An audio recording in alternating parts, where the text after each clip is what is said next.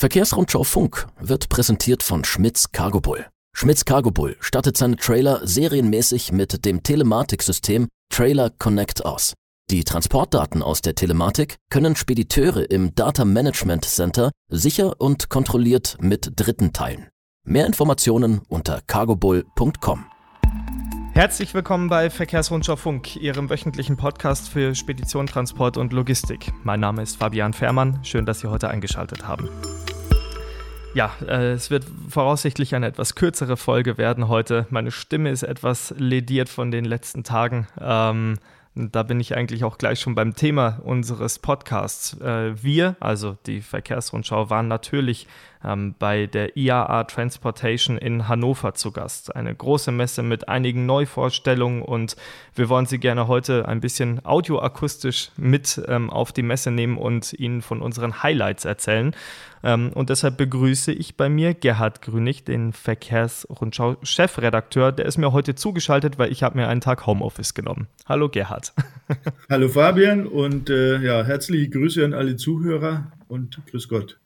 Ja, Gerhard, ähm, die IAA Transportation, sie läuft ja heute am Donnerstag offiziell noch. Wir waren ja an den ähm, ja, Pressetagen da und haben uns einen Eindruck verschafft. Ähm, wie hast du die Messe in Hannover erlebt? Es war ja doch das erste Mal seit vier Jahren, dass sie wieder stattgefunden hat.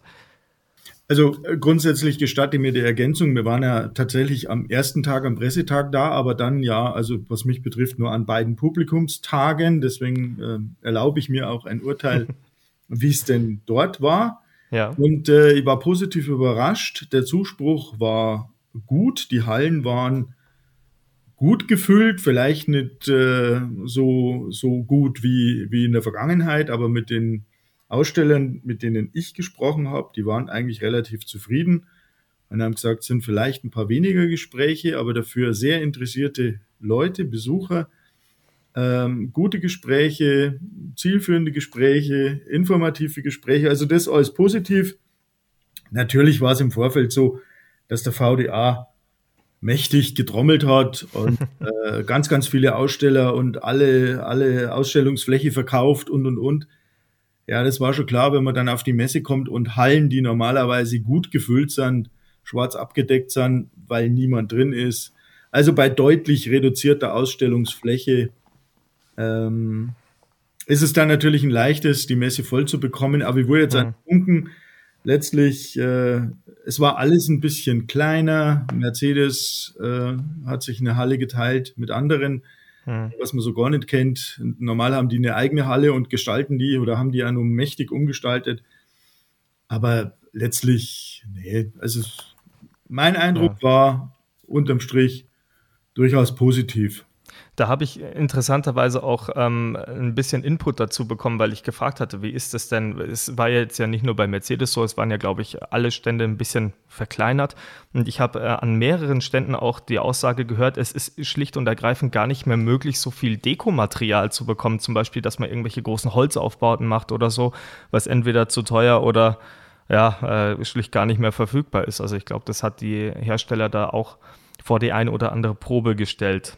Ähm, trotzdem, Aber, Fabian, ja, ganz ehrlich, ja, ich glaube nicht, dass das der Grund war, um, um, um kleiner zu werden. Das hatte sicher, Nein. das hatte sicher andere Gründe, aber letztlich denke, ob man jetzt eine eigene Halle hat und die nur großmächtig umgestaltet oder ob man es alles ein bisschen kleiner macht, ähm, letztlich finde ich kein Nachteil. Da geht man eventuell sogar eher besser auf die Leute zu, als, als so großmächtig. Ich meine, unsere Branche, sagen wir ehrlich, ist insgesamt eher bodenständig und hemdsärmelig. Und das schadet jetzt nicht, wenn man, wenn man da ein bisschen zurückfährt. Mhm. Also so empfinde ich auf jeden Fall. Ich war sehr, sehr skeptisch, aber ja, ich bin mit einem guten Gefühl gestern Abend wieder nach Hause geflogen und äh, muss, muss bestätigen, die Kontakte, die wir hatten, die Gespräche, die wir hatten, das war alles super interessant. Mhm. Ähm, also ich bin mit einem guten Gefühl wieder nach Hause gekommen. Hast du denn auch den Eindruck gehabt, dass, ich meine, es waren jetzt ja doch vier Jahre IAA-Pause, ähm, sie hieß ja vorher Nutzfahrzeuge, jetzt Transportation. Hast du den Eindruck, dass innerhalb dieser vier Jahre doch nochmal ein Innovationsschub gekommen ist, wenn du es mit der Messe von vor vier Jahren vergleichst?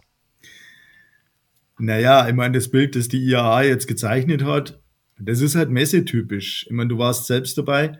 Man hat ja auf kaum einem Stand, also zumindestens was die OEMs, die Zugfahrzeughersteller betrifft, ähm, nur konventionelle Verbrennertechnik gefunden. Hm. Äh, jeder, jeder hat sein Portfolio ausgepackt, ähm, batterieelektrische Fahrzeuge und zwar über alle Gewichtsklassen, vom leichten bis hin zum Fernverkehr.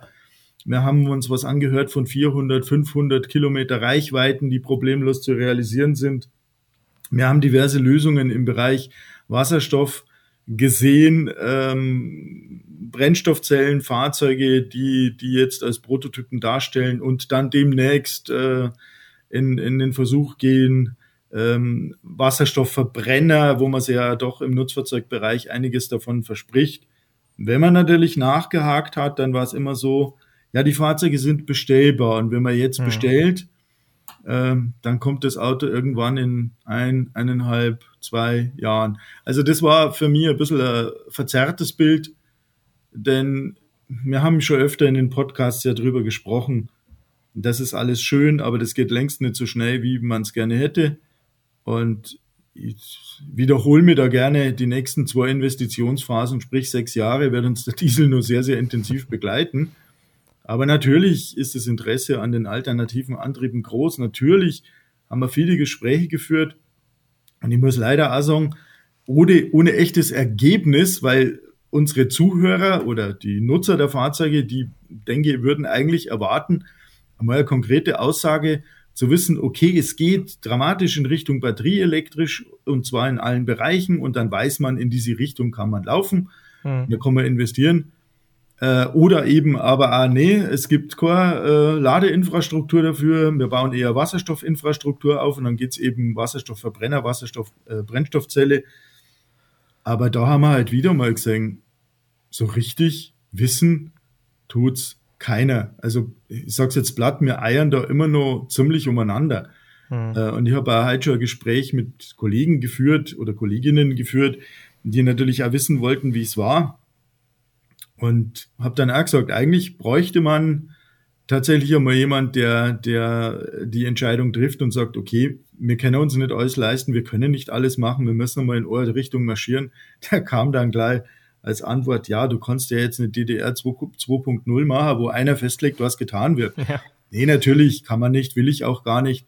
Aber ich habe ja kürzlich ein Interview mit, mit äh, Alexander Flaskamp, dem CEO mhm. von MAN gemacht, der, der mal so skizziert hat, auf welch wahnsinnig vielen Wegen man als OEM unterwegs sein muss und der sich eigentlich auch so ein bisschen wünscht, dass man Vorgaben hätte, dass man weiß, in welche Richtung man läuft, wo man auch die, das, das Geld für, für Research und Development dann investiert und dass man alles ein bisschen klarer sehen, weil aus meiner Sicht, das hat sich da auch wieder verdeutlicht, wenn du mit den Herstellern gesprochen hast, also jetzt nicht mit den Zugfahrzeugherstellern, sondern mit denen, die im Bereich äh, Ladeinfrastruktur unterwegs sind oder Wasserstoffinfrastruktur unterwegs sind. Man klar, jeder lobt seine Ware, jeder möchte, dass sein System gepusht wird. Aber ich bin mir ziemlich sicher, in der aktuellen Situation können wir uns beides eigentlich nicht leisten, aber da wiederhole ich mich. Ja, ähm, ich habe da auch ein interessantes Interview mit Stina Fagermann, der neuen äh, Marketing- und Vertriebsleiterin bei Daimler Truck, äh, geführt. Da ging es eben genau um dieses Thema. Also das ist ja schön, dass wir mittlerweile mehr Elektro-Lkw oder Brennstoffzellen-Lkw sehen als Diesel-Lkw auf der Messe. Das war ja tatsächlich Fakt. Also wenn man in die Hallen schaut zumindest.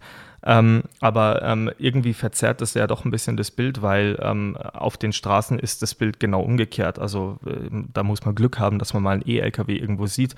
Und mit ihr hatte ich eben darüber gesprochen, ähm, wann sie denn denkt, dass jetzt wirklich mal dieser Punkt kommt, an dem das auch bezahlbar wird für Unternehmer hinterher und auch umsetzbar. Ähm, ich möchte im Interview gar nicht groß vorgreifen, weil äh, das wird in der nächsten Verkehrsrundschau erscheinen. Ähm, deswegen darf ich da gerne an der Stelle darauf verweisen.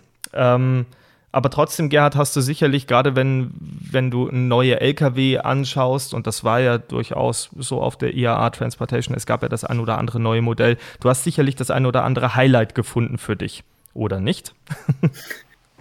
Naja, Highlights, Highlights habe ich ehrlich gesagt mehrere gefunden. Ähm, ich meine, das Thema Volvo, Volvo ist ja da relativ breit und gut schon aufgestellt.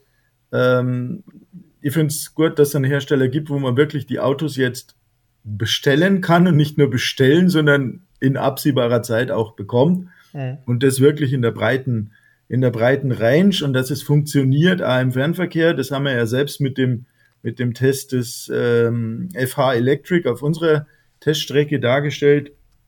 Aber natürlich hat jeder interessante Lösungen. Also ich fand, ich fand auch diesen, den neuen äh, elektrifizierten Fernverkehrs-LKW von, von MAN sehr spannend, mhm. ähm, wo ich jetzt auch weiß, oder ein Unternehmer kenn nee, kennengelernt nicht, wir kennen uns schon lange, aber der man natürlich aufgrund unserer Bekanntschaft erzählt hat, dass er jetzt vier Stück bekommt und mal so in die Prototypenerprobung kommt, da werden wir uns auch noch ja, sicher dranhängen, weil das ein super interessantes Thema ist.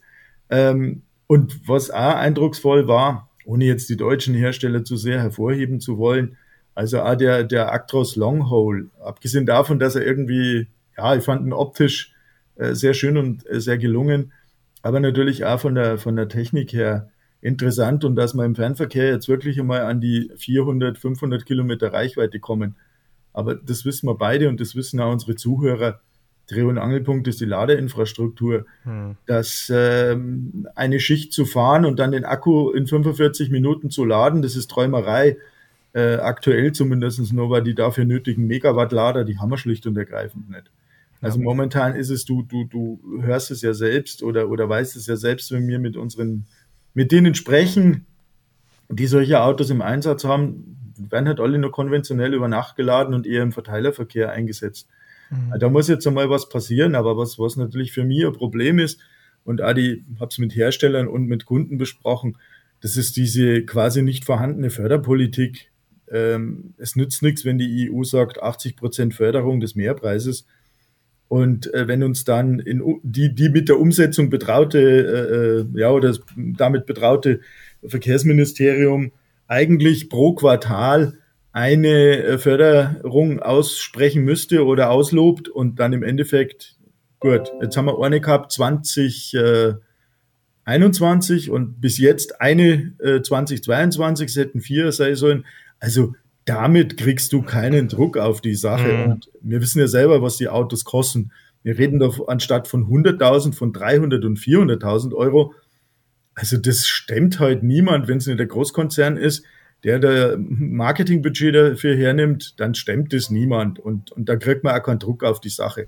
Und da muss man sich nicht wundern, wenn nichts wenn weitergeht. Also da der ganz klare Appell an, an unseren lieben Volker Wissing äh, und, und auch ans Wirtschaftsministerium, äh, Jungs, Gas geben, sonst wird das nichts. Und das ist, glaube ich, ähm, das Fazit, das ich auch für mich von der Messe mit nach Hause genommen habe. Ich habe ähm, ganz am Ende ähm, mich noch mit einem Ladesäulenhersteller äh, getroffen und wollte eigentlich über seine Produkte sprechen. Und dann kam ein, ähm, ein Vertreter eines namhaften großen äh, CAP-Dienstleisters mit dazu, ähm, mit dem wir dann wirklich in ein, in ein sehr tiefes Gespräch gegangen sind, äh, also unvorbereiteterweise eigentlich, wo es darum ging, ähm, dass die ihre Flotte elektrifizieren wollen und äh, da bereit sind und auch Geld investiert haben und oder Budget freigemacht haben dafür. Und ähm, jetzt scheitert es daran, dass sie nicht die notwendigen ähm, behördlichen Zulassungen bekommen, dass sie ihre Elektroinfrastruktur in Kraft nehmen können. Also im Prinzip ist alles da. Die Ladesäule ist da, die Fahrzeuge sind da, aber sie dürfen sie nicht fahren, weil die notwendigen behördlichen Wege ähm, aufgehalten werden, offenbar. So war die Aussage dort. Und irgendwie ist das so ein bisschen mein, mein Messefazit. Ich habe gesehen, die Technik scheint eigentlich da zu sein. Also man findet bei jedem Hersteller irgendeine elektrische Lösung. Man findet ähm, alle Formen und Farben von Ladeinfrastruktur, die man problemlos auf allen möglichen Höfen installieren kann. Und jetzt fehlen irgendwie noch die letzten Schritte. Also das Henne-Ei-Problem haben wir eigentlich gar nicht mehr. Ähm, das Ei ist gelegt, aber irgendwie setzt sich keiner drauf und brütet das aus, ist mein mhm. Gefühl gewesen am Ende. Ja, also ich muss gestehen, ich war jetzt bei der Eröffnung nicht dabei, weil ja, dieses ganze Gedöns ähm, ist nicht so das meine. Ich habe dann nachher nur die Pressemitteilung äh, gelesen und wenn ich dann höre bzw. lese, ja, Frau Müller eröffnet die Messe, ähm, der Landesvater in Niedersachsen ist dabei und der Oberbürgermeister von Hannover, dann findet es ja gut, dass sich diese beiden Herren wenigstens äh, die Zeit und die Mühe nehmen, so eine wichtige Messe zu eröffnen. Hm. Aber wenn vom BMDV niemand da ist oder zumindest niemand namhafter da ist, finde ich das schon wirklich traurig. Alle reden davon, was wir in der Verkehrsbranche, in der Logistikbranche nur CO2 einsparen sollen, aber also, naja, da hätte man sich durchaus mehr Engagement seitens der Politik erwarten können. Aber das ist einfach ein ganz eindeutiges Bild und ich habe wirklich, ich musste schmunzeln, weil ich nutze den Ausdruck auch immer gerne, aber ich habe sehr, sehr oft wirklich, wenn es um solche Themen ging wie Förderung oder das, was du jetzt eben beschrieben hast, behördliche Unterstützung, fiel das Wort der Bananenrepublik. Und mhm. äh, ja, das ist ein bisschen traurig, finde ich schade. Das war ja alles einmal anders. Aber ja, da stimme ich dazu. Andererseits muss ich auch sagen, manchmal muss man sich die Mühe machen, so ein bisschen so, so äh, bei den kleineren Herstellern, kleineren Anbietern oder mal abseits der, der Trailer, da wo ja, wo es ja reichlich Innovationen zu sehen gab oder der Zugfahrzeughersteller, einmal sich umzuschauen. Ich war dann gestern zum Beispiel nur bei Conti mhm. und fand, ähm, ich kannte das schon aus, aus diversen Veröffentlichungen, Pressemeldungen, der sogenannte sprechende äh, Tachograph. Okay, was ist Aber das? Wenn man es liest, kann man es noch gar nicht so richtig vorstellen. Aber wir haben gestern dann den verantwortlichen Mann und, und Mitentwickler dieser Geschichte oder Treiber dieser Geschichte getroffen. Der hat uns das Ganze mal gezeigt. Das ist dann so Messenger-dienstmäßig gesteuert.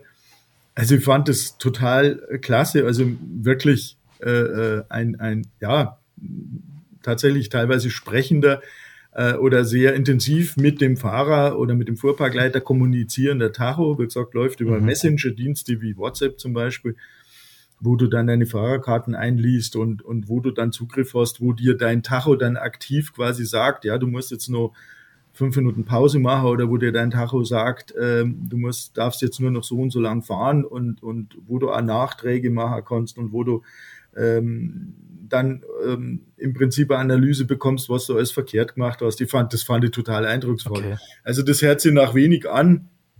Und ähm, aber das ist das ist im Prinzip genau das, was was die Fahrer wollen. Wir wissen ja aus unserer Erfahrung, da gibt es oft Fehlbedienungen und da gibt es oft Fehleinschätzungen und das Wissen ist nicht so super vorhanden.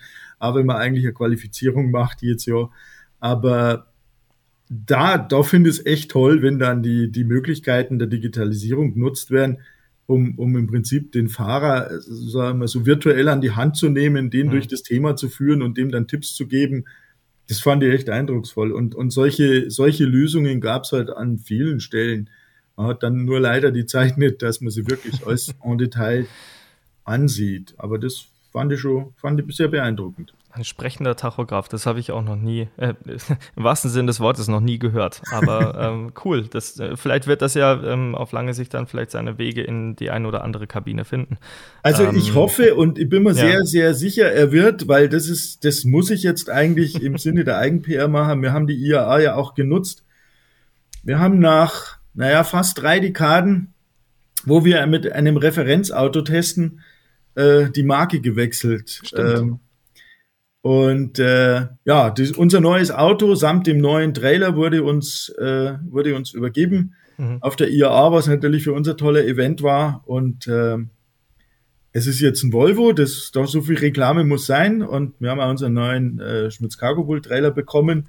Wobei an der Stelle auch sagen muss, wir fahren auch Krone und Fliegel, um niemanden zu vergessen. Mhm. Äh, wir haben ja so ein bisschen einen Fuhrpark für unsere, für unsere diversen Tests um wirklich alle Eventualitäten abzubilden. Aber was ich eigentlich sagen wollte, ich habe schon mit, mit Volvo gesprochen, dieser Tacho, der muss in unser Auto rein. Ich finde ihn einfach so gut. das ist äh, cool. Wir sind zwar, glaube ich, leidlich gut geschult und wir kennen, mhm. sind, sind in dem Thema, aber ich fand es trotzdem so eindrucksvoll, dass ich gesagt habe, will ich auch haben. ja, sehr cool. Dann bin ich gespannt, ob wir uns das dann mal zulegen. Ähm, ja, vielleicht an der Stelle noch, ähm, äh, wenn, wir, wenn wir schon ein bisschen bei Eigen-PR sind, wir können natürlich jetzt äh, schlecht jede Lösung und jede neue Erscheinung, die es auf der IAA Transportation gab, hier im Podcast darstellen. Würde auch gar keinen Sinn machen, wenn wir jetzt versuchen zu beschreiben, wie ein neuer LKW aussieht oder so. Ähm, dafür haben wir uns viel Arbeit gemacht und Fotos und ähm, viel Bildmaterial zusammengestellt, ähm, alles zu finden auf verkehrsrundschau.de natürlich.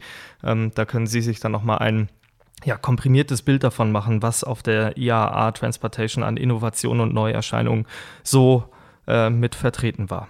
Gut, Gerhard, ich glaube, dann haben wir einen, einen kleinen, ähm, schnellen Messerundgang gemacht.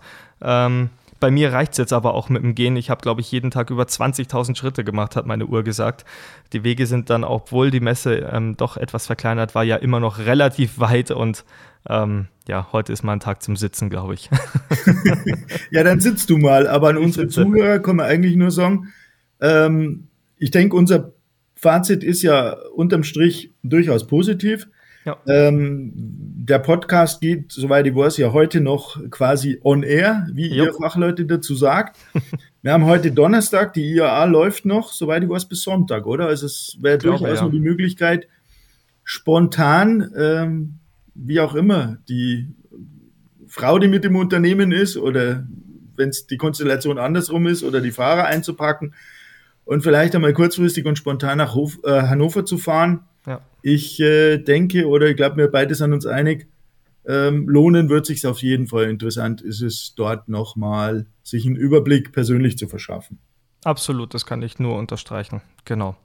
Ja gut, Gerhard, dann ähm, danke ich dir für deine, äh, für deine vielseitigen Messeeindrücke und ähm, danke, dass du, dass du dich so kurzfristig hier im Podcast noch ähm, ja, mit eingebracht hast. Ja, und gerne, alles. immer. Und äh, wir haben ja auch wieder mal die 20 Minuten gut voll gemacht, entgegen deiner jetzt, Ankündigung. Ja? Haben wir das? Oh ja, stimmt, stimmt. Ähm, ja gut, gab ja auch viel zu erleben, so ist es nicht. Ja. Dann, dann mache ich jetzt ganz schnell einen Strich drunter und danke dir, Gerhard, äh, dass du dir die Zeit genommen hast und danke Ihnen natürlich gerne. auch, dass Sie sich die Zeit genommen haben und den Podcast ähm, bis zum Ende angehört haben. Das war Verkehrsrundschau Funk für heute. Achtung, die nächste Folge erscheint ähm, voraussichtlich kommenden Dienstag, denn wir haben auf der IAA auch einen Podcast aufgezeichnet. Ähm, mit ähm, einem Hersteller.